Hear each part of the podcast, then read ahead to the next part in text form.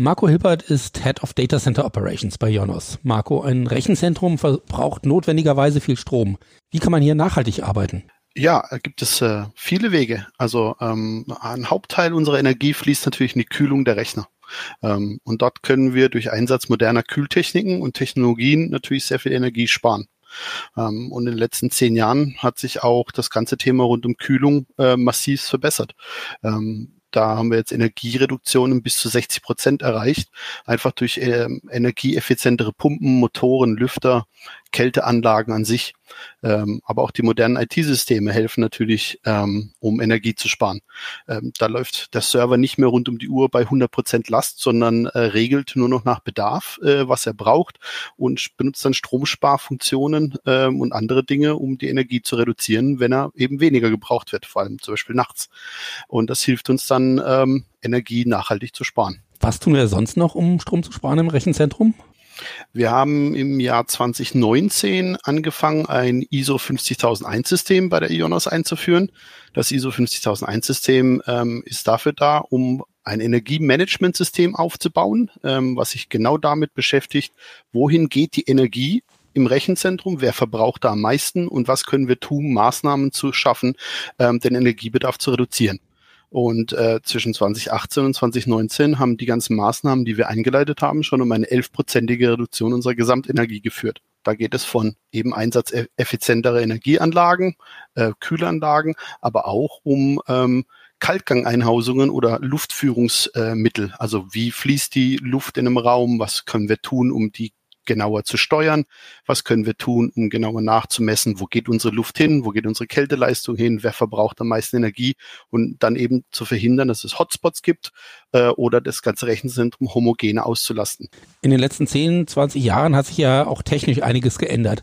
Was waren da die wichtigsten Weiterentwicklungen? Ähm, ich glaube, maßgeblich natürlich das Thema Cloud, Virtualisierung ähm, ist da eines der größten äh, Dinge im IT-Geschäft der letzten zehn Jahre.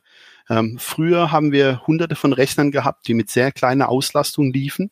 Ähm, vielleicht fünf Prozent im Durchschnitt, zehn Prozent im Durchschnitt. Und dank Virtualisierung und der Cloud können wir natürlich unsere Rechner heute viel besser auslasten, zum Teil bis zu 50, 60 Prozent kontinuierlich. Und das hilft uns im Betrieb natürlich ähm, auch besser äh, Energie einzusetzen.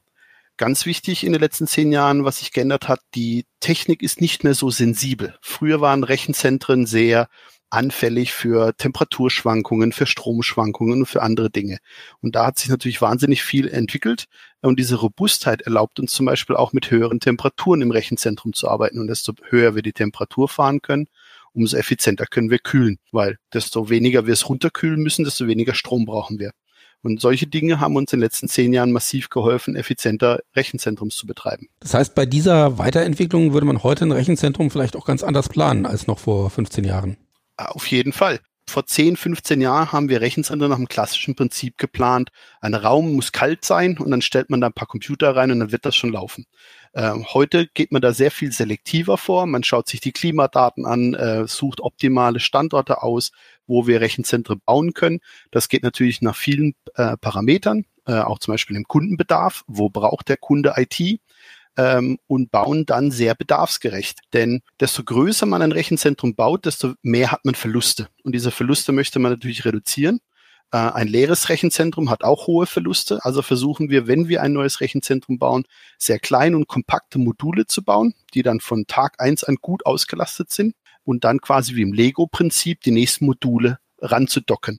Und die können auch voneinander unabhängig laufen, was natürlich auch unserem wichtigsten Ziel hilft, der Verfügbarkeit. Das älteste Rechenzentrum von Jonos stammt ja aus dem Jahr 2003. Macht es denn äh, mit all diesen Bedingungen Sinn, so ein altes Rechenzentrum jetzt komplett umzurüsten? Ja, die, die Frage ist sehr schwierig zu beantworten. Ich sagte immer ein Jein. Es gibt immer Dinge, die wir tun, auch im laufenden Betrieb, die Sinn machen, umzurüsten.